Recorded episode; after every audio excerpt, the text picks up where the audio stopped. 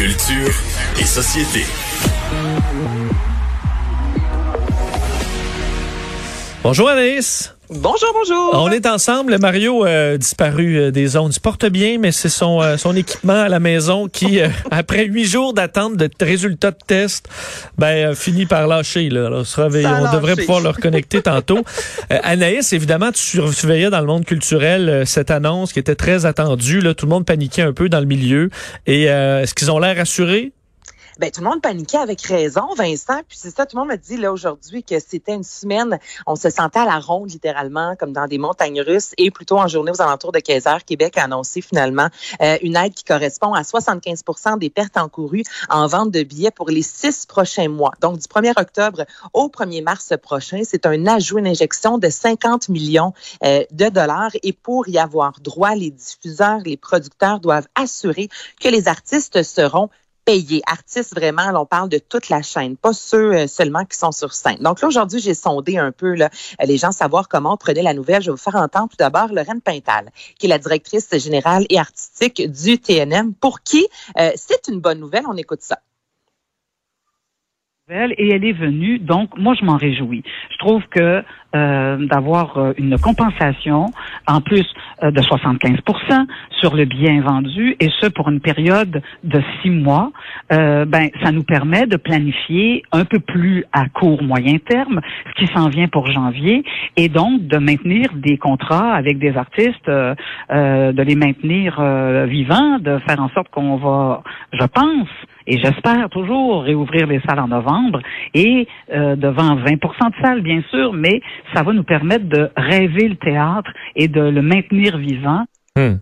J'aime tellement comment Lorraine Pintal parle, faire rêver le théâtre. Et c'est ce que le gouvernement voulait euh, donner, en fait, c'est donner de la prévisibilité. Là, on se transporte à Québec, Vincent, parce qu'on était à Montréal. Et Anne-Marie Olivier, euh, qui est directrice artistique du théâtre Le Trident. Alors, je vous fais entendre, elle, comment elle a pris l'annonce aujourd'hui.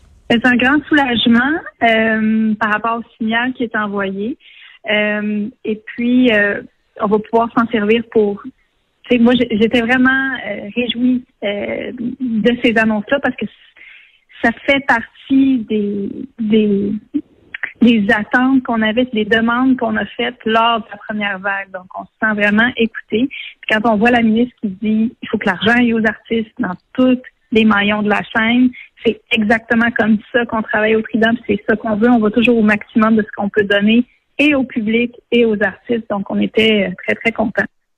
Donc, en majorité, Vincent, je te dirais que les gens ont bien reçu cette nouvelle-là parce que c'était des demandes qui étaient sur la table depuis euh, fort longtemps. Mais bon, dans la vie, il n'y a rien de parfait. Il n'y a rien qui est rose à 100% Et euh, en voilà la preuve. Portez juste attention sur l'émotion. J'ai jasé avec Sarah Castonguay, qui est la directrice générale du cabaret du Lion d'Or. C'est important de mentionner que le Lion d'Or, c'est une salle en location, c'est privé. Donc, c'est pas un diffuseur. Tu comprends? Les gens louent le Lion d'Or, exemple, pour aller présenter un spectacle. Donc, c'est un modèle d'affaires qui est complètement différent et de nombreuses salles à Montréal connaissent ce modèle d'affaires-là. Et je vais vous faire entendre sa réaction qui est un peu et même beaucoup différente de ce qu'on a entendu précédemment. Nous, on ne fonctionne pas comme un diffuseur. On ne fonctionne pas, euh, nous ne sommes pas un producteur non plus. Euh, à ce que j'entends, on n'est pas touché par les mesures qui sont actuellement proposées. C'est pour nous euh, c'est pour nous très, très grave. Euh, non seulement parce que si on n'a pas d'aide financière, on n'arrivera pas euh, à, survivre les prochains mois. Puis en plus, c'est que les messages qui sont envoyés en ce moment sont sont loin d'être euh, encourageants pour les producteurs, pour les spectateurs à venir justement prévoir à, moyen terme des, des spectacles dans les salles privées comme les nôtres faut dire quand même que souvent dans le gouvernement jusqu'à maintenant sort, on comprend qu'on doit faire ça vite dans l'urgence. Souvent vont aller après ça dans les angles morts, euh, régler les problèmes un peu plus dans le cas par cas. Alors peut-être l'espoir pour eux d'être couverts après.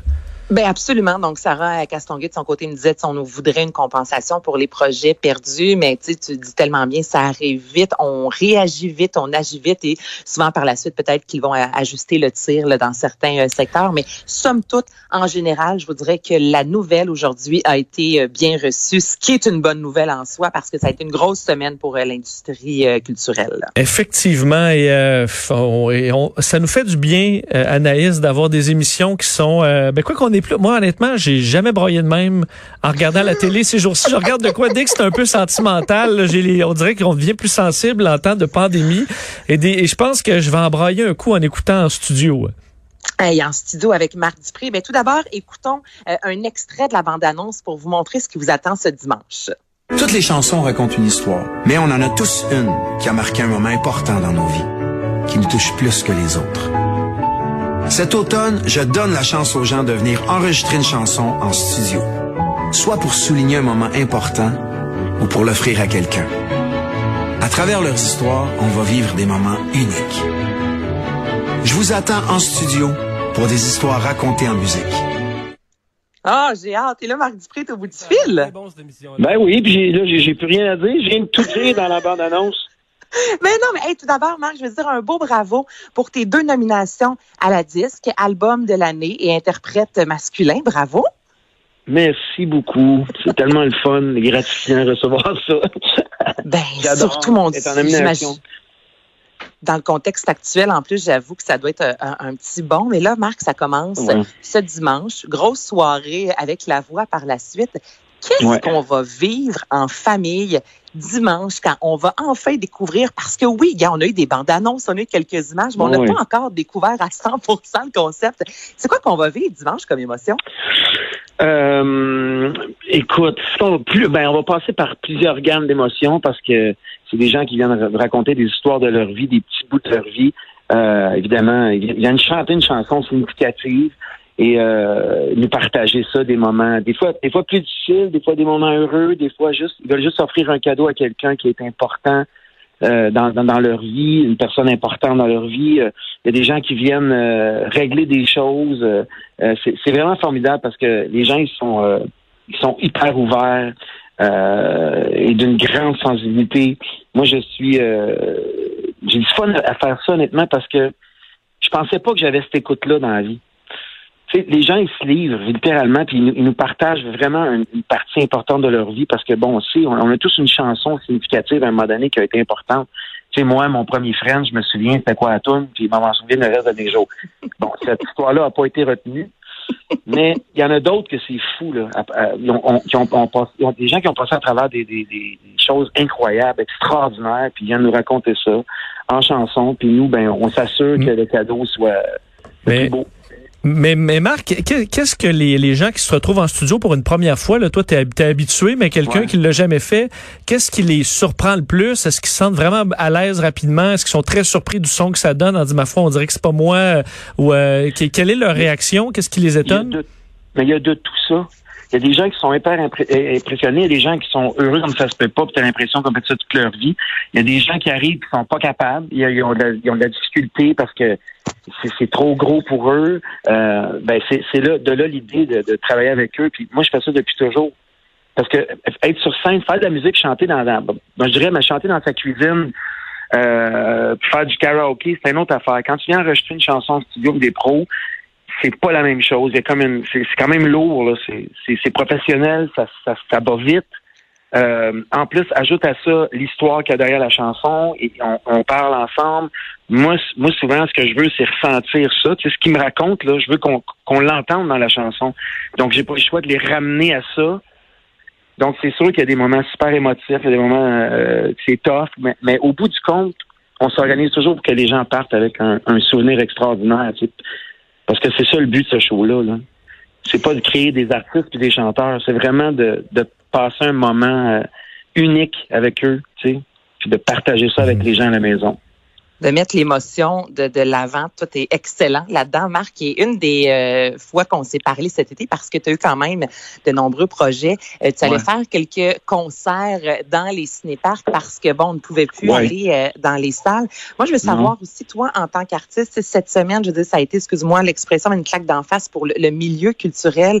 On pouvait enfin retourner en salle. Je sais à quel point tu es proche de ton public. Toi, dans ton salon, quand tu as entendu ça, qu'on coupait encore euh, pour 28 jours le, le, monde culturel. Tu l'as pris comment, cette, cette nouvelle-là?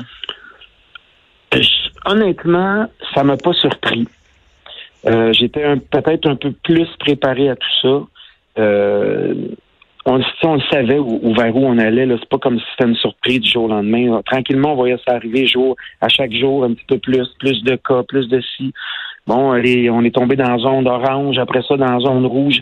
Moi, je me suis dit, écoute, si c'est ça que ça prend pour protéger les gens de ça, on n'a pas le choix de l'accepter. Maintenant, euh, bon, c'est sûr que c'est difficile pour pour pour l'industrie du spectacle, évidemment les salles, tout ça, les diffuseurs, les, les salles privées, c'est super tough. Là, au moins, on a une, mini bonne nouvelle. Ils vont ils vont pouvoir euh, ils vont ils vont être aidés. Mais mais moi, je pense, tu sais, je pense à moi, mais en même temps, je pense aux autres. Euh, je trouve ça triste pour les gens qui ont besoin de sortir de la maison puis euh, euh aller changer des idées. on retombe dans du ah, on va rester en pyjama écouter la télé mais bon, hmm. c'est la vie. Mais moi, j'ai la chance de travailler quand même. sais, moi, je suis chanceux. Je, fais, je suis un des privilégiés. Mais tu je dis pense à ceux qui ont juste ça, puis je trouve ça dur. Mais tu dis être en, pyjama, je te pose une dernière question, puis écouter la télévision, mais justement, exemple, dimanche, on va écouter en studio, il y a la voix. Tu as vu aussi l'évolution devant le public, la famille qui applaudissait, qui criait, qui chantait. Euh, ensuite, mm. on a diminué à une soixantaine, je te dirais, de, euh, de, de, gens dans la salle. Là, vous allez commencer mm. sans public. Penses-tu que ça va avoir vraiment une, une répercussion sur les performances? Est-ce que vous avez eu euh, des conversations avec les candidats disant, il n'y a pas de monde la salle, mais c'est pas grave, ça changera rien. Est-ce que vous avez eu à rassurer les candidats? Ben moi, je suis là en ce moment. Et euh, j'ai trois de mes candidats qui chantent dimanche. Donc, on va, on va se parler là pour la première fois depuis euh, dimanche passé. J'ai pas eu de discussion avec eux. Je voulais l'avoir face à face. Moi, moi, je, écoute, je me mets dans leur peau. C'est sûr que chanter pour un public, ça fait une différence parce que le retour que tu as des gens, c'est super important. Mais euh, on n'a pas le choix. C'est c'est ça la, nouvelle affaire. Là. Fait quand je vais essayer de, de, de leur faire oublier qu'ils sont dans une grosse répétition là. Parce que c'est ça un peu là. C'est un peu le même affaire. On va être quatre à applaudir là. On, qu'on s'arrache les cordes mm. vocales à il, il va y ben avoir quand même un genre de, de petit silence après. Ah. Ben, on a vraiment hâte euh, de voir ça. Marc Dupré, merci. L'émission commence le 25 octobre en studio. C'est un plaisir de te parler. Bye bye. Merci. Merci Anaïs. Salut. Bye bye Vincent. Et Mario est de retour? Oui, ben je sais pas, est-ce que je suis de retour? Oui, tu es de retour officiellement. J'étais de retour, bien. dans toute la conversation avec C'est ça, toi tu parlais. Hein? ça, ça fonctionnait pas. Vraiment, on a eu un gros problème technique. Là, tout semble rétabli. Fait qu'au retour de la pause, on va parler du président Trump.